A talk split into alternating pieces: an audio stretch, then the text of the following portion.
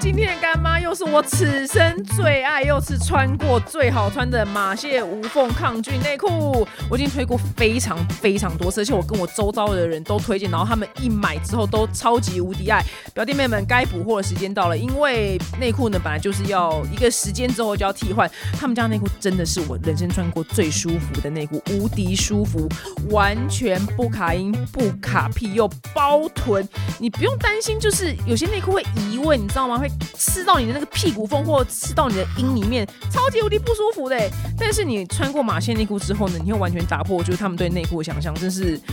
此生穿过最舒服，很像没有穿内裤的感觉。而且如果你跟我一样是短卡身的话呢，很难买到很好的内裤尺寸的表妹们也不用担心，因为马线内裤的 XL 可以穿到一百二十公斤，而且它也很好干。因为我在美国的时候，我真的挂那边就一个晚上通风处就干了，而且最棒的是呢，马线官网它提供界唯一的一个是无缝内裤二十八天满意鉴赏级活动。别的品牌卖内裤都是售出不做退换，因为说是私密处的这种贴身衣物嘛。但是马蟹超屌，它不怕你去试穿，所以表弟妹们你完全不用担心尺寸不合的问题。那另外呢，马蟹还有一款是轻柔抑菌内裤推荐给大家，它的那个内裤材质是罗银材质，就是比较滑的那个，手感非常的细腻，然后不起毛球。那这款内裤呢，跟无缝内裤比起来呢，是更轻薄透气的一个质地，然后穿起来呢，非常的干爽，而且完全不闷热，它可以完全包合你的屁屁，然后也是不卡肛、不卡阴、不卡臀，它还有一个长效抗菌的纤维的裤底，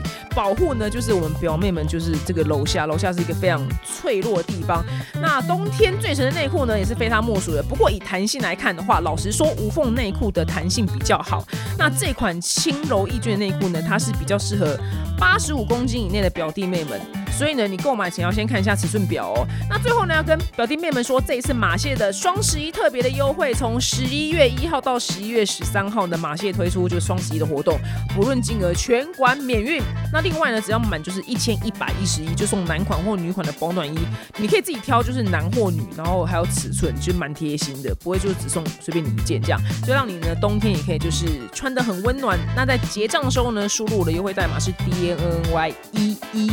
就可以可以再享额外的九五折优惠，赶快手刀买起来哟！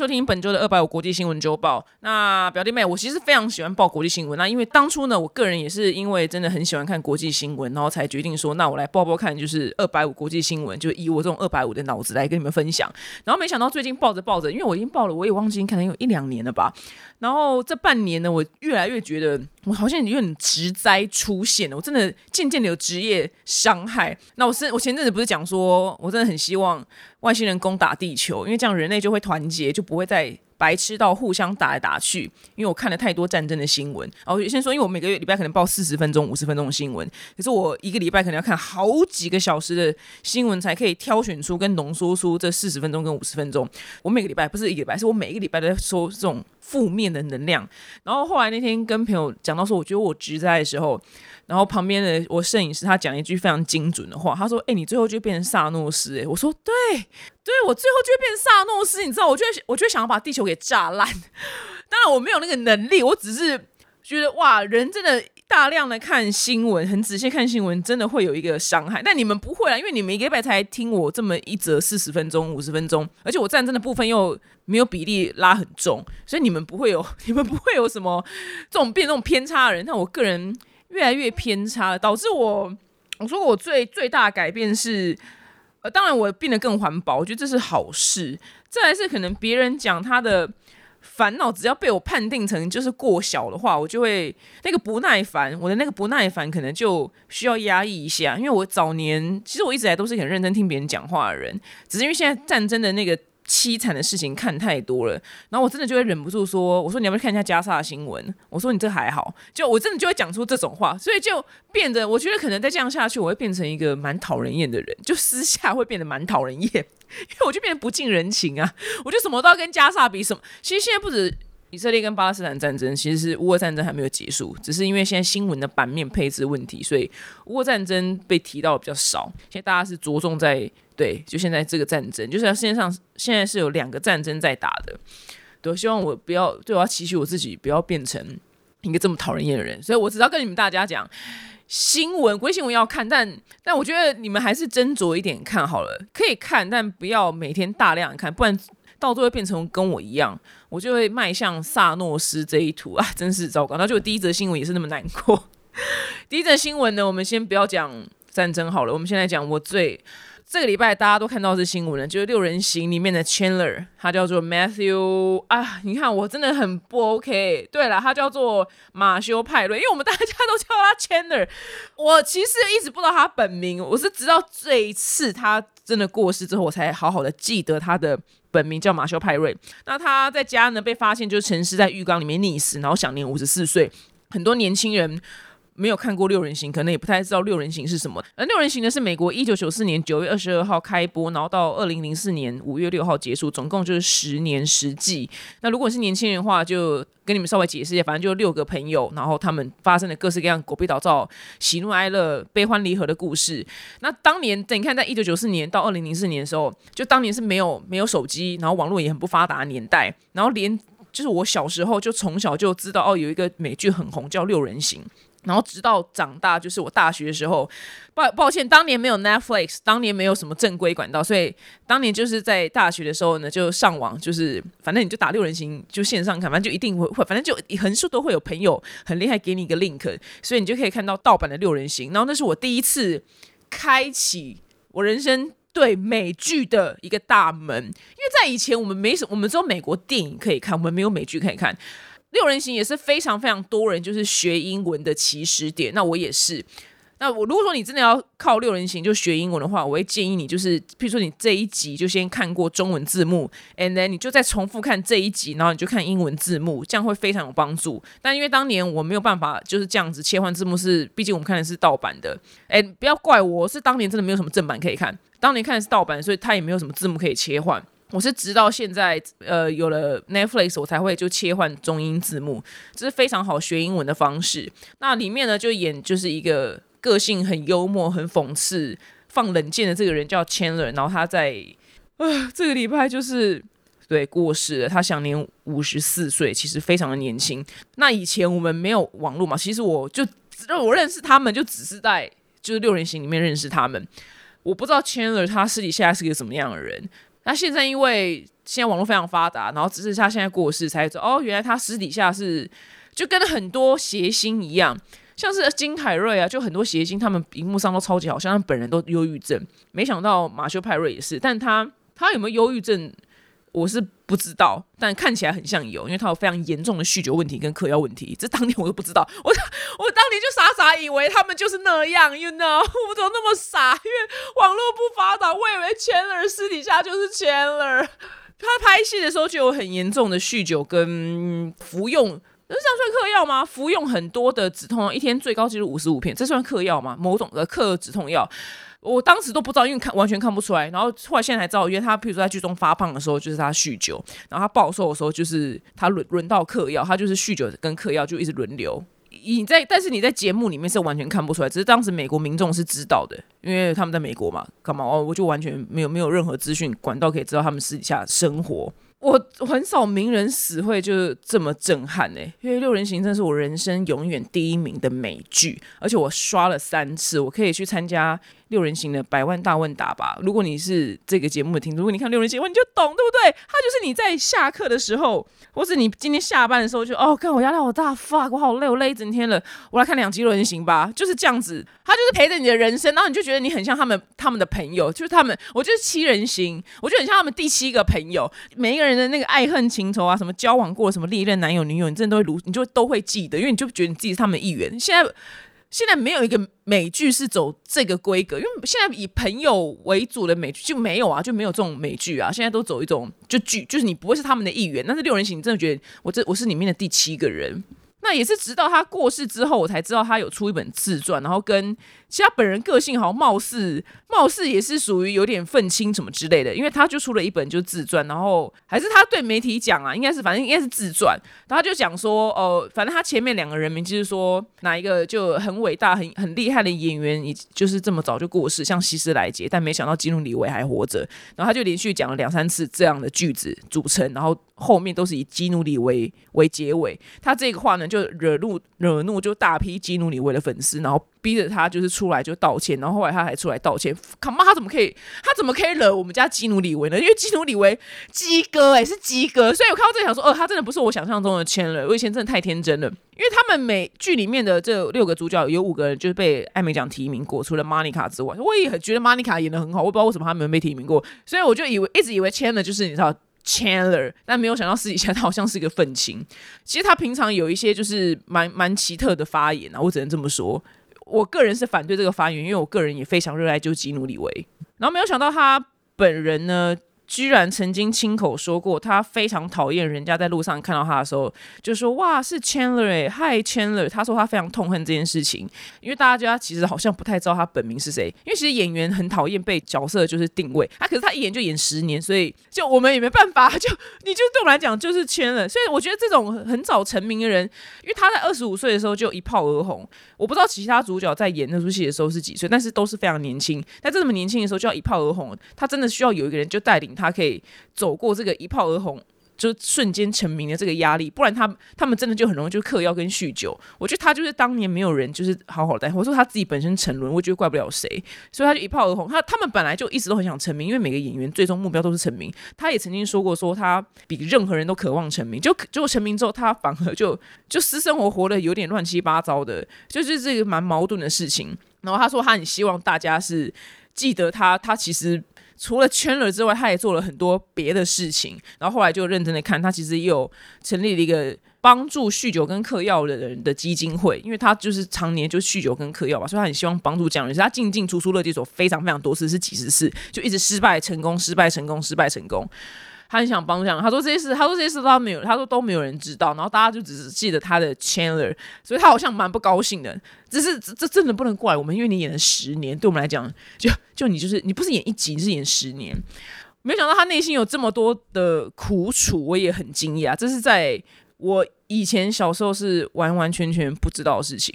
然后后来网络上有一份就是英文原文的，那应该是他书里面写的。他说他有一天死的话，他。他都想到，大家一定会说：“天哪，六人行的圈了死，六人行圈了死。” Friends, friends, friends，他就那个原文是 Yeah, you you guys will just talk about friends, friends, friends。他就一副那种很很就是很他就很无奈样子。他说他希望世人可以记住他。就曾经做过哪些事情，他就条列一些，譬如说他帮助过谁啊，什么什么之类的这样。然后他希望大家希望他是马，就是马修派瑞，而不只是一个 Chandler。我觉得哦，好像懂，因为我们没有走过这种这种举世闻名的成名，被定位成谁，所以要去揣摩他的心情会有一点难度。但看到他这段话，才知道说他私底下还有真的别的样貌。那跟你们讲一下，他们六位。主角呢，靠着六人行，在这十年，他们原本都是默默无名的演员，就不是没有人有任何名气。他们在这十年间，一个人每一个人捞了是两百二十八亿台币，就完全功成名就，瞬间财富自由，可以躺到老。其实是因为你看，他二十五岁也要三十五岁，他三十五岁还更过年轻，所以三十五岁他的人生巅峰已经过了，你知道吗？难怪他会有点忧郁，因为他人生很难再创造这巅峰。然后事实证明，他们真的真的就后来。巅峰就几乎是没有了，虽然他们可能也不需要，因为他们每个人已经有两百二十八亿台币的资产了，是也不需要。可是就如果说他们本身不是这么，他们本身如果是真的对自己非常非常有，就跟阿汤哥一样嘛，拍一个成就感的人的话，他们就会觉得啊，内心是不是有点凄凉？因为有人生的巅峰就在三十五岁的时候就已经花光了，我再也没有办法创造下一个巅峰。因为不管他后来演哪一部电影。就你都觉得哎呦，圈的人怎么在这？就哎呦，圈的人在干嘛？就他不管讲什么话，就觉得圈的人在干嘛？就这真的是一个双面刃。他演了一个非常成功的角色，但他之后就很难再被跳脱出这个角色了。如果说你现在去 Google“ 钱乐”“钱乐”这个字呢，它会出现维基百科，然后 Google 右上角会出现他们剧中那张椅子哦，爱到。我爱他们爱到我也去买同样品牌椅子放在我家，只是买不同花色。那个椅子是美国的很经典的牌，叫 Lazy Boy。就旁边你一按出来，然后那个脚会弹出来，然后那个 Google 页面右上角会出现那个椅子，然后我也不知道它可以按，我只是觉得说，哦，好可爱哦，然后我就碰了一下，然后呢，就从椅子里面跳出两只鸭子，超可爱的，就是他们养的鸭子，Ducky。对，这就是我们人我的青春一页，我青春的魔页篇章开始就是结束了。嗯，对，它是我青春的魔页篇章。那我非常建议你们，如果要学英文的话，就我刚刚说的那个方法，直接先看一集，然后再重看一次，开英文字幕，这样你就我觉得可以瞬间学到非常多真正到地的美式英文。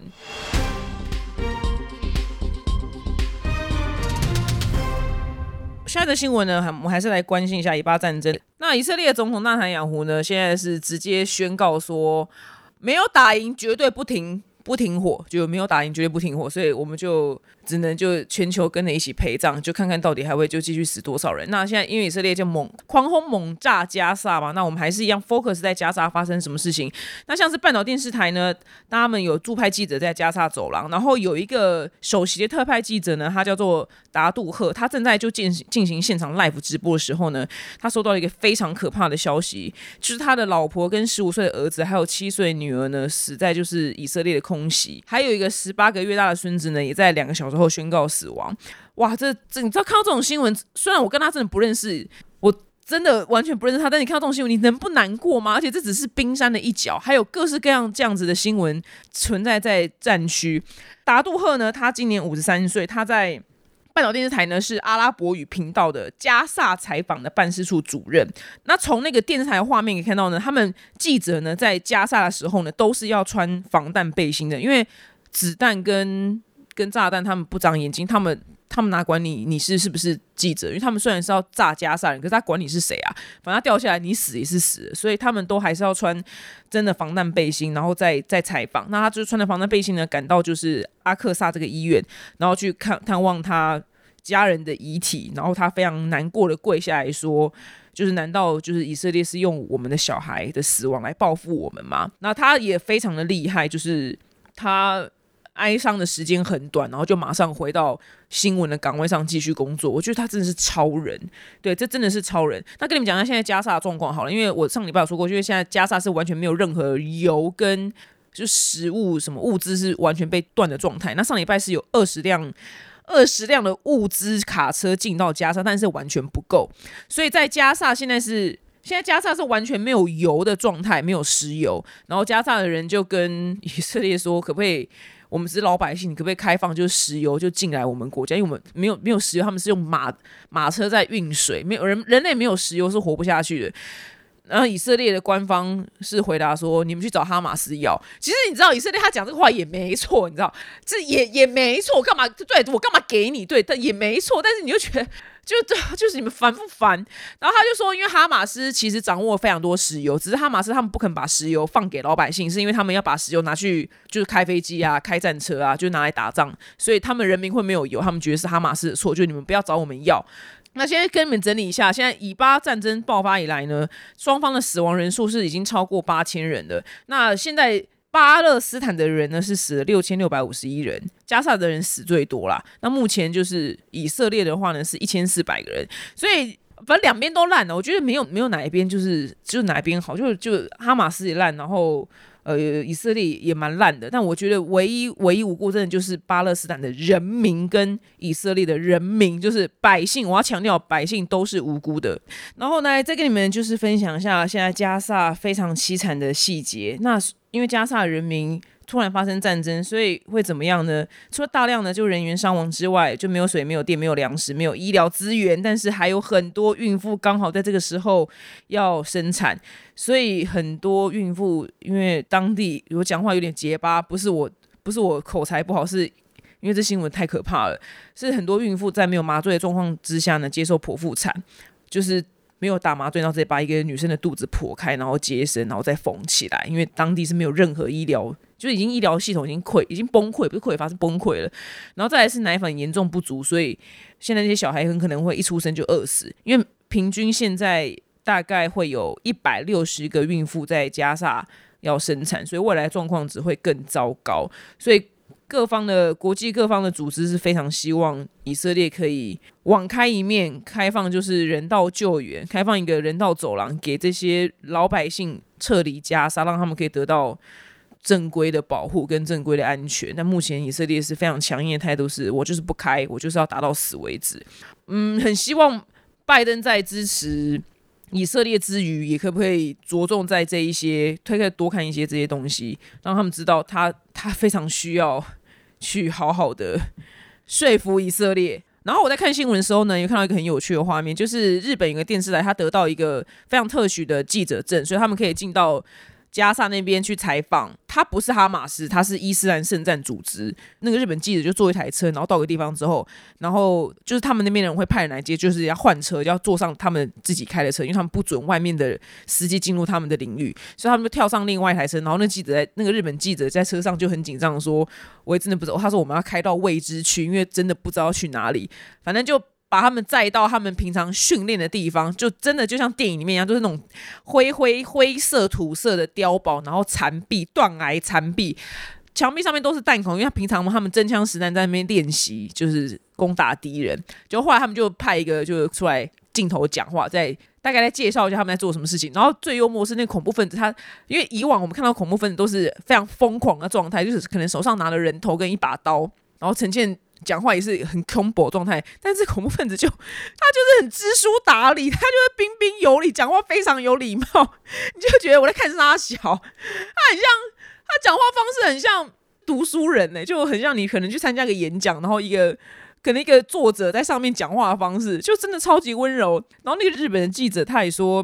就大家因为他说大家都很有礼貌，虽然就是。很有一种就是大家一起演戏，演一个有礼貌的人的感觉，但他还是觉得很可怕。我说我看到那画面也太冲击，因为大家讲话都轻声细语、知书达理，然后非常的温柔，就是完全不是恐怖分子，只是一个知书达理的人，然后被抓去万圣节穿恐怖分子的服装，然后站在那边而已。然后那个日本记者也觉得，也是觉得，嗯，这是现在气氛真的非常诡异。然后后来他们去就派了一群新的人，然后记者很紧张，想说靠北。这这群，因为他们就真枪实弹嘛，出来就是靠北又又要干嘛？他有因为没有人跟他解释发生什么事，后来才知道哦哦哦，就是我们要请一个人就带你去我们的地下道观观赏一下，然后他就带那个日本人记者就进去他们打造的地下道，那地下道就是佛矮子进去，因为他记者一七零还要弯腰，所以可能就是一六零左右友善。那 NBA 球员就完全不能进去，因为真的会进不去，那地道非常的窄，他也是胖子不友善的一个地道。非常狭窄的地道，然后就带他们，让他们去看一下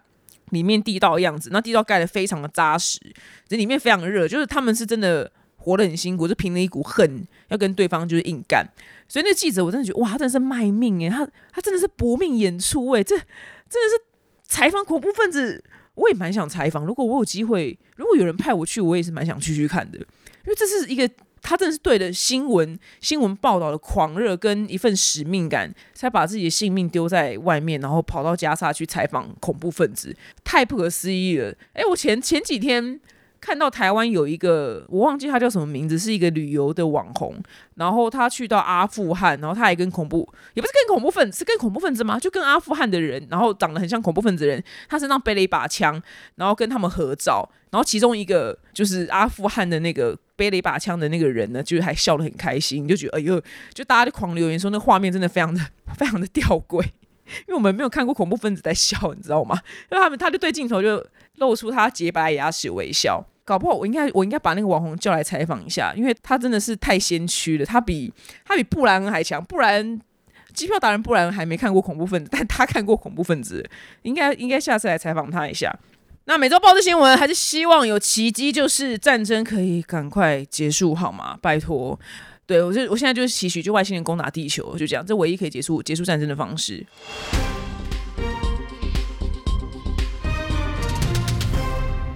那下一则新闻呢？我们又来到了美国。美国呢，很不幸的又爆发了就是大规模的枪击案。那大规模枪击案的这个字的定义呢，是就是一个枪击案由一个人就是射出的子弹，然后那场枪击案里面死了四个人以上呢，叫做大规模枪击案；所以死了四个人以下呢，叫做还好，就是普普通通小的枪击案。它的定义是这样子。那美国的缅因州一直以来是被美国列为就最安全的州之一。就你要问我缅因州什么，我要要是我去问黑豹，问我男友，他可能也讲不出缅因州什么，就是他真的太冷静，是一个非常冷静的州。所以他这次发生枪击案，就是把缅因州人全部吓死了。这个枪击案呢，死了十八个人，然后十三个人受伤。那因为这个新闻到现在，这个枪手是已经死了，他就是举枪自尽死了。可其实他在射完这些人之后，他有一段时间是在逃跑的状态，然后警察是没有抓到他的。所以当地的警方呢是政府是说大家不准出门，因为这个疯子他正在他正在路上跑，所以大家都非常害怕，是停班停课的状态，因为不知道他会去哪边杀人。那这个男生呢，他持的步枪呢，先去了一间保利球馆，然后扫射之后呢，然后他再跑到一家就酒吧，然后。开枪扫射，所以才会死了十八个人。那那天在保龄球馆的时候呢，就有些人是幸存者嘛。那有一个女生呢，她就说，她就出来被采访说，因为她爸爸是当了四十年的警察，所以当这个枪手就一进来的时候呢，她爸爸虽然已经退休了，可是他那个警察的协议还是留在留。还是留在他的身体里面。这个退休的警员呢，他非常英勇，他就挺身就出来，就指引大家要往哪边，就是躲啊，往哪边藏，然后叫大家不要出声，叫大家趴下，因为大家其实是非常慌张的。所以，如果有一个很冷静的人告诉大家怎么做的话，其实是非常非常有帮助。他真的是勇者。然后这个警察呢，他被采访的时候呢，他是说他最后呢是趴在他的女儿身上，因为他希望。如果真的要射杀的话，就把他杀死，然后他保护他女儿。结果这个退休警察的他的妈妈呢，就是那个小女孩的阿妈呢，只是趴在这个这个就这个男生这个警察的身上，就一个趴着一个，因为阿妈觉得那不如我先死，就觉得天哪，这真的是生死一瞬间呢，有够恐怖的。我跟你讲，我十二月就要去美国，我如果命够大，我就会继续报新闻。如果我真的就死的话。如果真的就死的话，你们就你们也不用太难过。反正我这辈子也就我觉得这样也够了，也没什么关系。因为我觉得现在去美国要命够大才能回。我觉得美国人要命够大才可以隔天早上张开眼睛的时候看到太阳。然后去美国的人呢，就是要命够大才可以安全的回到台湾。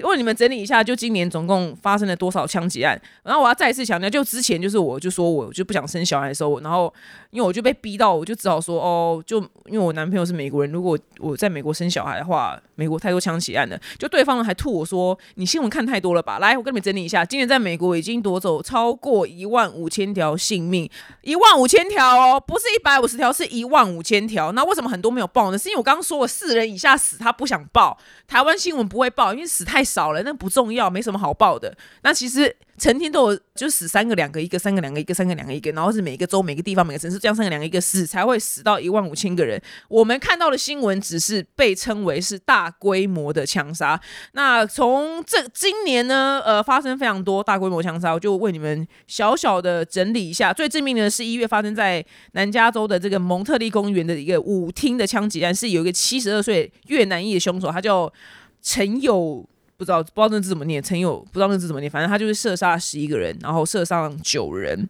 那校园枪击案呢，像是以三月来讲呢，是二十八岁这个奥黛丽伊丽莎白，她呢持三把枪在纳吉维的一所小学大开杀戒，造成六人死亡，六人受伤。就就今年有非常多这种大规模的枪击案，所以总共已经死了就一万五千个人。那美国呢，是今年已经发生了五百六十五宗大规模的枪击案。所以我刚刚讲只是三折，所以其实还有五百六十二折大规模的枪击案，就是一次十四人以上的，非常非常的离谱。他他美国真的是无法清醒。你看我们我们没有枪支的国家，远比有枪支的国家还来安全。然后最吊诡就是他们只要大规模枪击案一发生，我讲卖枪的超爽，因为他们业绩就会爆炸。突飞猛进，因为大家觉得好危险哦，我要买枪自保。所以一有枪击案发生呢，制枪的厂商就更开心，然后什么都可以买哦，从清理枪的那个用具啊，一一个一个 set 都蛮贵的。然后枪的那个油啊，要要上啊，然后子弹子弹就是最最消耗，它就是跟它子弹就跟那个你的那个卸妆棉一样，你懂吗？用完就要补，用完就要补。他们买子弹跟买卸妆棉是一样的，因为我就陪我男朋友那边下标，他的那个 Amazon 是什么，反正那个什么网站下标子弹跟买化妆棉是一样简单，你知道？他问我说要买哪个比较划算，我说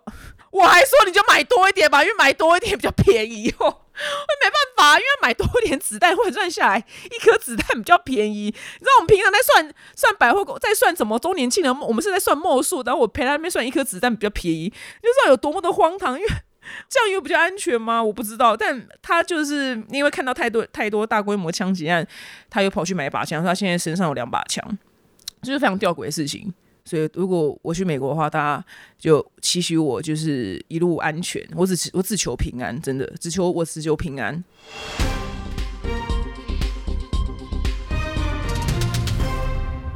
的新闻呢，我们来到即将开打的双十一。双十一你要买什么东西呢？双十一是一年当中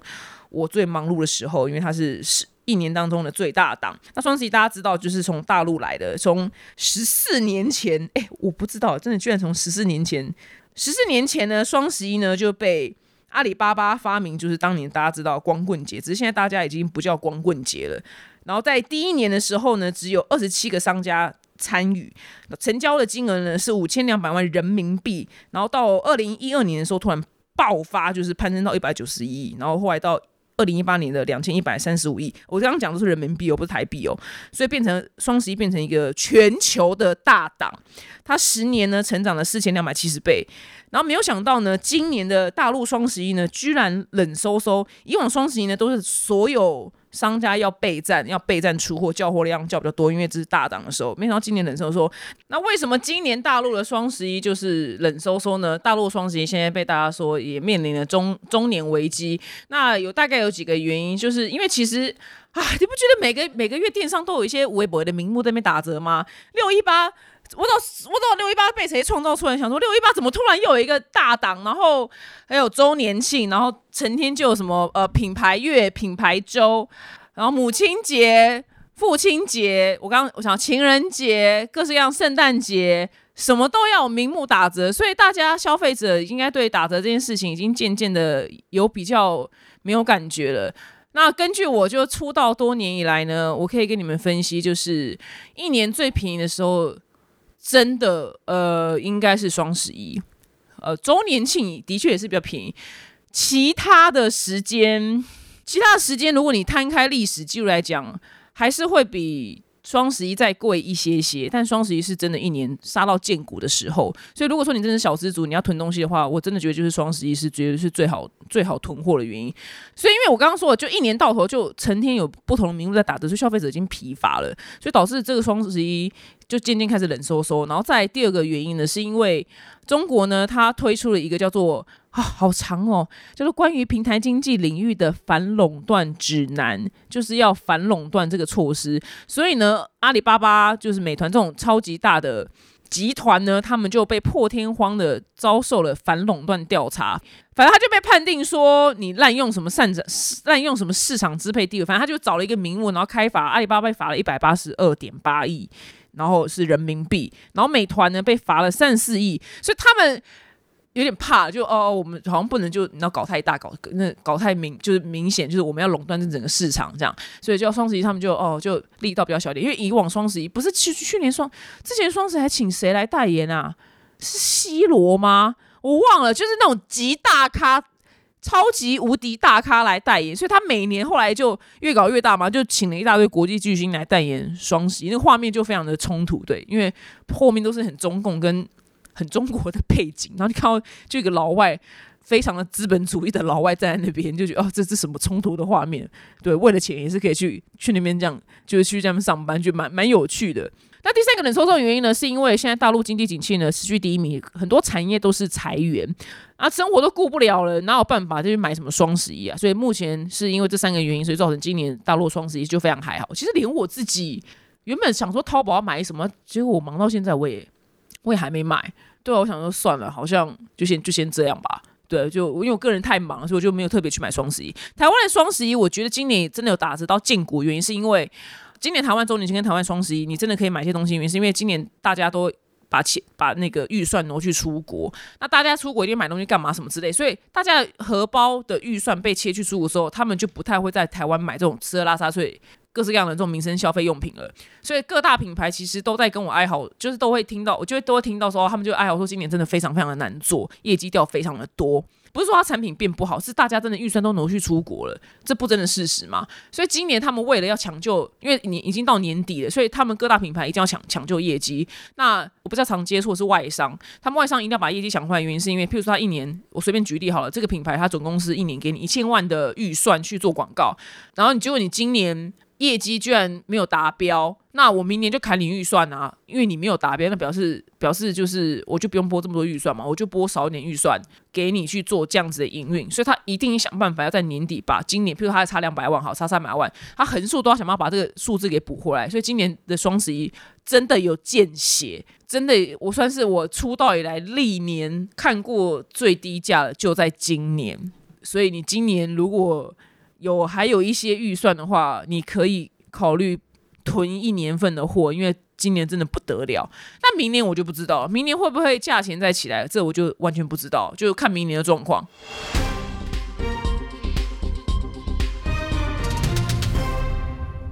好，那新闻的最后呢，当然就是本周是。致敬六人行的冷知识，大家喜欢菲比吗？我也超爱菲比，因为菲比就无敌强。那因为现实生活就演菲比是丽莎库佐，然后她的菲比在剧中不是。就很很妙，就帮他弟弟当代理孕母嘛，就非常奇怪那那一集集，但我觉得很可爱。那是因为呢，现实生活就丽莎库佐怀孕了，所以他们才让就菲比在剧中也怀孕。哇，我从来不知道这件事情哎，天哪，怎么这么可爱？居然是因为丽莎库佐她本人怀孕了。然后在第二个呢是。因为他们美剧呢很爱，就是先播一个叫做试播集，就是像试营运的概念这样。然后这六个演员呢，他们就一起就在试播集就开播之前呢，他们六个演员一起到拉斯维加斯，然后庆祝他们默默无闻的最后一晚。哇，真的是该庆祝，因为他们就从此就真的一炮而红了。哇，真的这出剧，我刚刚讲了，他们一个人赚了台币两百二十八亿，对，演这十年他们赚了两百二十八亿。那现在当然还是后来还在赚别的钱，就是他们是真的就可以有私人飞机那种家财万贯。那再来第三个冷知识呢是，那原本就是。演 Monica 的那个 Connie Cox 呢，他原本是要演 Rachel 的，然后后来呢，他就说我不要演 Rachel，我要演 Monica，因为这个角色个性非常强烈，对他就是 Monica 本人呐，他他怎么可以演 Rachel？就是他就是 Monica，我也很喜欢，所以我其实他们六个我都很喜欢，我也很喜欢 Monica，因为 Monica 好会整理房间哦，他家永远都好干净哦，好我也很喜欢 Monica，没有想到他原本居然是被派去演 Rachel，好险他自己很了解他自己。他就说他要去演 Monica，然后剧中呢，你们记得就 Ross 有养养一只猴子叫做 Marcel 吗？他就是我忘记他从哪边，哎，靠北，我这不能参加百万大问答，最近没看到那边。反正他就是养了一只叫 Marcel，然后后来那只 Marcel 就被送去动物园嘛。那其那只 Marcel 呢，其实是有两只猴子扮演的，一个叫做 Monkey，一个叫做 Catty，可就就长一样，但是我们是看不出来。那没我也没有想到说，原来他是用了两只猴子来演演戏，因为。动物要演戏其实非常非常的难，因为动物非常不受控。因为光我我就是跟胖皮拍照，光胖皮就超级难受控，好不好？要动物看镜头，跟动物坐在一个定点，超级无敌难。就就我们这种路人养的就无敌难的，所以我也可以理解为什么他要两只猴子，可能个性不太一样，所以他需要，因为猴子可能也不能上班上太久，所以让他们去轮替。然后下一个冷知识呢？你们记得就是有一集 Joey 他成名之后，然后他就乱花钱，就搬到新疆，他买了一大堆就有的没的就狗屁东西嘛。然后里面不是有一只大白狗？那只大白狗呢，其实是珍妮弗·安妮斯顿他的朋友就送给他的礼物，就希望他当演员就可以就是。成名跟一帆风顺，哇，这礼物其实送的蛮特别的，就就他朋友就送他一只那个瓷，那个是一个瓷像嘛，就是一只大白狗。如果你们还记得的话，我印象非常深刻，因为他就推来推去，把那狗这样推来推去，所以这是其实是 Jennifer Aniston 他朋友送给他的礼物。那在最后一个冷知识呢，是在拍最后一集的时候，他们六位主角呢都从那个咖啡厅叫 Central Park 上外面的人行道上面把一个砖头。拿走，拿回家当纪念。我想最后一集播的时候，我的灵魂死去了一部分呢，因为他们最后就必须搬离那个公寓，我的灵魂也跟着死了一片。就我我他们就是要永远在一起啊！就是他们今天结婚生子，他们那一群人就是永远要在那边讲一些干话啊。不，他们就跟我们的人生，就跟我们现实生活人生一样，就是一定会走到下一个篇章，不可能就是永远都聚在一起的。所以他们最后关灯内幕的时候啊，他那一集。全美五千两百二十四万人在同时观赏那一集是极高的收视率，是堪比 Super Bowl 超级杯。哇，我的灵魂也死去一片呢，就有有一角落就就觉得，因为只有年我年轻的时候可以跟朋友这样无忧。他们也没有无忧无虑啊，就是可以跟朋友就很常混在一起。然后后来我的朋友们就各个结婚生子之后，他们就真的就 focus 在家庭了，他们就真的会慢慢的就飞到你的人生。然后再来就我自己本身，因为当网红我也不好干嘛。所以就更没有办法，就像以前一样常常凑在一起。然后像以前大学的时候，最常坐在中庭，然后一群人就坐在那边，就真的就讲一些干话，干嘛的，就好快乐哦。然后高中的时候也是，下课就在走廊上，大家就讲一些干话，什么就真的很快乐。可现在要跟朋友坐在一个沙发上讲干话，是多么难的事情。我就是超级，我超级没就没见朋友，因为一方面真的是朋友都结婚，再是。其实大家都很忙工作，所以跟朋友坐在一张沙发上讲干话这件事情变成一个奢望。然后我就很爱看六人行，原因是它好像补足了我们现代人忙碌生活的那种友情，友情可以很美好的那个缺憾。非常深情的推荐没有看过六人行的人，你怎你人生这样会少一，你人生这样会少一块拼图，你人生不能没有六人行。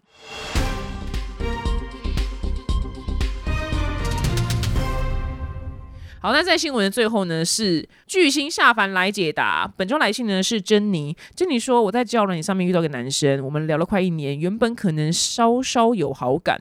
久到直接变无感。但是呢，这期间我还是日以继夜的花交友软体。我想问问表姐，为了避免再有这样的情况发生，我到底如何在聊天的过程当中增加暧昧的氛围？